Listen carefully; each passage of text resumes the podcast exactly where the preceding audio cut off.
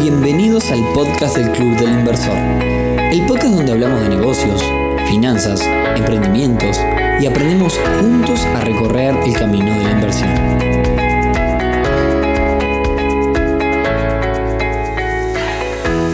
Bienvenidos a un nuevo episodio del podcast del Club del Inversor. En el día de hoy, viernes 10 de julio, vamos a seguir hablando de economía real, esta vez de la compra de llaves de negocios.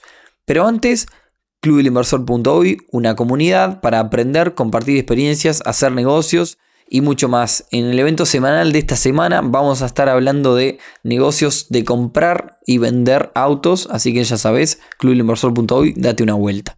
Ahora sí pasamos al tema del día de hoy antes me gustaría comentarles una, una diferencia. Cuando yo empecé con esto del podcast, le consulté a Rodrigo de Neurona Financiera, socio mío en esto del Club del Inversor, cómo hacía con el tema de los temas, que en algún momento tenía miedo que se me terminaran los temas. Y él me dijo, quédate tranqui Nico, que van a ir pasando cosas a medida que, que vaya haciendo el podcast y se te van a ocurrir diferentes temas que traten, digamos, eh, tu rutina.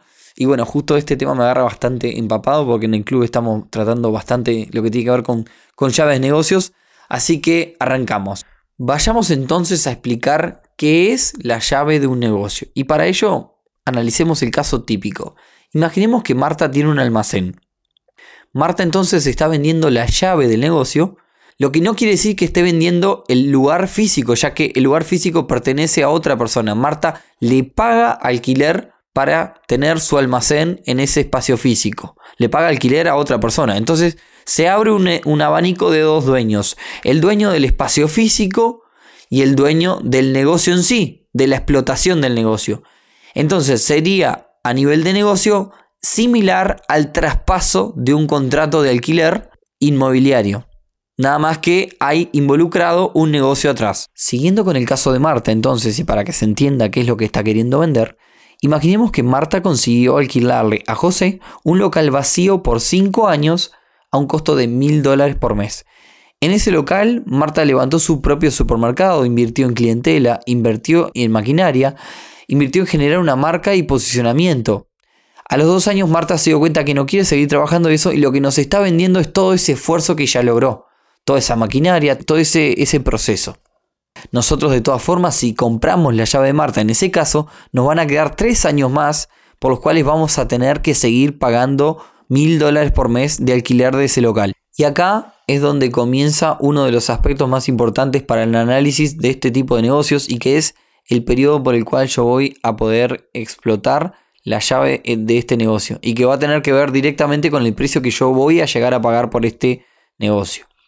Estamos en el caso donde tenemos 5 años de contrato de alquiler, Marta tiene 5 años y ya utilizó 2, nos quedan 3 años de contrato de alquiler. Por más que Marta nos diga que la llave va a ser para siempre y que yo voy a arreglar con José, el propietario del local, renovaciones de contrato todo el tiempo, en este momento mi contrato de alquiler con José, y ya no es más con Marta, una vez que le pagué la llave, con José me van a quedar tres años de contrato de alquiler. Si a José le pasa algo y él decide vender finalizado el contrato, yo me voy, me voy a quedar sin, supermercado. Entonces, ¿qué es lo que tengo que hacer?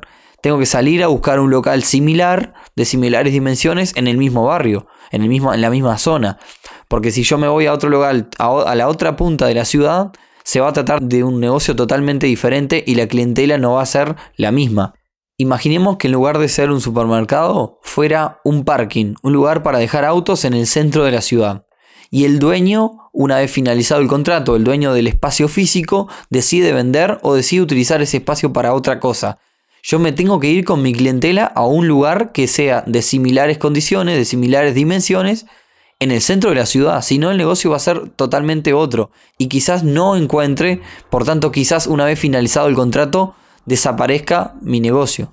Entonces, si tenemos que imaginar el peor caso, en el caso este de Marta, imaginemos que a nosotros nos quedan tres años para recuperar la plata y ganar arriba de ese dinero. En cuanto a periodo, entonces tenemos el caso de Marta, que me hace un traspaso de alquiler, en donde yo me arreglo con el propietario del, espacio físico. Y también tenemos el caso, por ejemplo, de alguien que alquiló un espacio grande, un galpón gigante, digamos, y levantó un shopping, supongamos.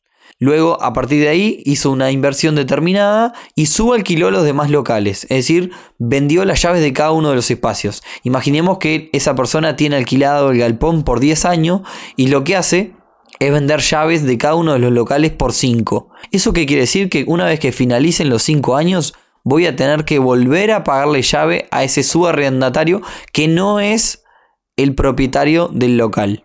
Ahora que entendemos bien qué es una llave y qué incluye y qué se nos está queriendo vender, pasemos del otro lado del mostrador y pensemos cuáles serían las dos líneas como inversores para encarar un negocio de este tipo. La primera es para comprarme un trabajo. Invierto en un, restaurante, en un parking, en la compra de un almacén, supermercado o el negocio que sea para autoemplearme, para comprarme un trabajo. De esa forma yo lo que hago es me genero mi propio salario, bajo los gastos porque lo voy a estar explotando yo, pero claramente me paso a vivir de eso.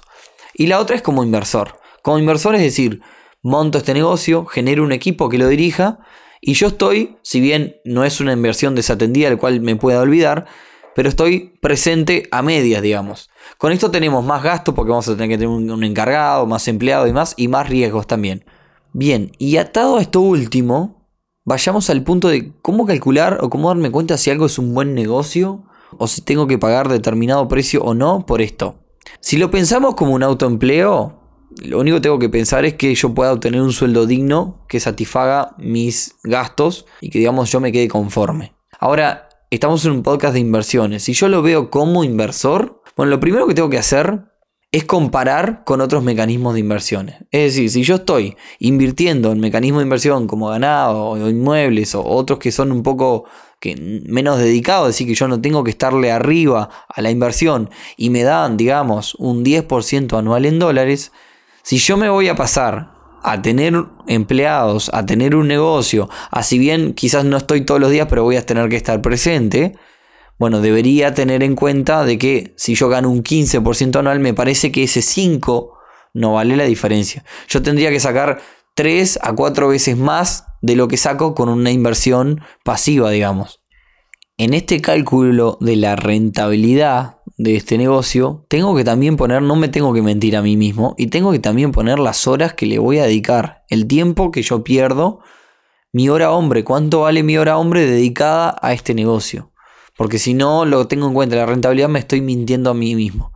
Y después también puedo obtener, digamos, otros parámetros, otras cosas que puedo llegar a medir que quizás no, es, no, es, eh, no está valorado en dinero directamente, pero quizás tener este restaurante, si yo soy alguien referente del mundo gastronómico, me puede llegar a, a hacer de puente para otro negocio. Quizás tener este negocio ubicado, esta panadería ubicada en el centro de la ciudad, me puede dar, me puede ser de puente para meterme en el mundo de las panaderías y roticerías de mi ciudad. Y así también hay que pensar todas esas cosas que no son plata, que son contactos y son otras cosas que quizás se puedan monetizar a largo plazo. Luego, algunas cosas que hay que mirarle a este tipo de negocios, que son cosas que quizás uno no se imagina tanto, pero el primero es que, yendo al negocio de Marta, Marta, una vez que me venda la llave, va a tener que cerrar su empresa y yo voy a tener que crear una empresa para poder explotar el negocio de Marta. Y si yo no tengo la empresa, este es un gasto importante que yo tengo que tener en cuenta también, el crear mi propia empresa. Lo segundo, si yo voy a comprar un negocio que tiene empleados, tengo que tener especial cuidado de la relación que tienen esos empleados con la empresa de la dueña o el dueño anterior. ¿Esto qué pasa si los empleados se quedan con algún tipo de reclamo, arrastran algún tipo de reclamo y digamos yo me quedo con esos mismos empleados, imaginen, ese reclamo se va a arrastrar hacia mí y me puede llegar a generar muchos problemas. Por eso es que en algunos casos se hace renunciarlos, que los empleados renuncian a la, a la empresa anterior y comiencen con mi empresa. Lo siguiente es el tema de la facturación. Que un emprendimiento, una empresa facture mucho o facture poco no te dice absolutamente nada. Y con esto voy a nombrar dos casos puntuales que no voy a decir qué son, pero hay un negocio que factura 700 mil pesos por mes y está dejando cerca de los 80 mil pesos libres mensuales de ganancia. Hay otro negocio que factura 230 mil pesos por mes, mucho menos, y está dejando cerca de 70 mil pesos libres por mes. Esto quiere decir que la facturación no me está diciendo nada. Yo puedo facturar un millón de pesos o 10 mil y estoy dependiendo de los gastos que yo tenga para decir cuál es el, el margen de ganancia. Luego, el tema de los costos ocultos. Como siempre decimos, para meterse en un negocio es importante y es uno de los puntos del modelo de análisis de inversiones, es saber en lo que uno se está metiendo. Si nosotros no sabemos, nos van a aparecer un montón de costos ocultos que no lo tuvimos en cuenta. Además sucede, y más en el rubro gastronómico también, que las personas que están a cargo de este tipo de negocios suelen ocultarte porque no saben o porque en ese momento que te plantearon el negocio no lo tuvieron en cuenta. Un montón de costos ocultos que eh, no, no, te dicen o, que se, les pasaron. Ejemplo, alguien te quiere vender la llave de un restaurante y te habla del alquiler que paga, te habla de la electricidad que paga, te habla del agua que paga, de los impuestos que paga, pero quizás no te habla del mantenimiento de la máquina que hay en la cocina, que quizás es la mitad de un alquiler. Esos son los costos ocultos que hay que tratar de rasgar lo más posible para que no, una vez que compremos la llave, no nos aparezca un costo de eso que nos mueva totalmente la ecuación que nosotros habíamos tenido en cuenta. Y una de las últimas cosas, y no menos importante, es el preguntar por qué están vendiendo la llave, por qué lo venden. Si a alguien le va bien con un negocio, ¿por qué lo vende si le va bien? Por último, y porque sé que me lo van a preguntar, ¿cómo llegar a estos tipos de negocios? Eh, generalmente se ofrecen en cualquier plataforma de ventas, como Mercado Libre. También llegan muchísimo por referencia, por boca a boca. Y también hemos tenido un montón de propuestas de este tipo que han llegado a, clubinversor.uy y algunas que otras las hemos analizado con socios del club. Así que si tenés alguna experiencia o te ha llegado algún tipo de propuesta o tenés una propuesta, te invito a mandarnos un mensaje info y si no a través de nuestras redes sociales, estamos en Instagram como clubinversor.uy y por acá me voy despidiendo. Si te gustó, agreganos a Spotify tus bibliotecas que nos ayudas mucho. Compartilo. Eh, cinco estrellitas en iTunes que también nos ayuda un montón. Y no me quiero ir el día de hoy sin saludar a nuestros hermanos argentinos que estuve mirando las estadísticas de Spotify y nos escuchan un montón. Así que saludo para ellos y muchas gracias por escucharnos. Y gracias a todos. Entonces nos vemos el próximo viernes en un capítulo nuevo del podcast del Club del Inversor. Chau, chau.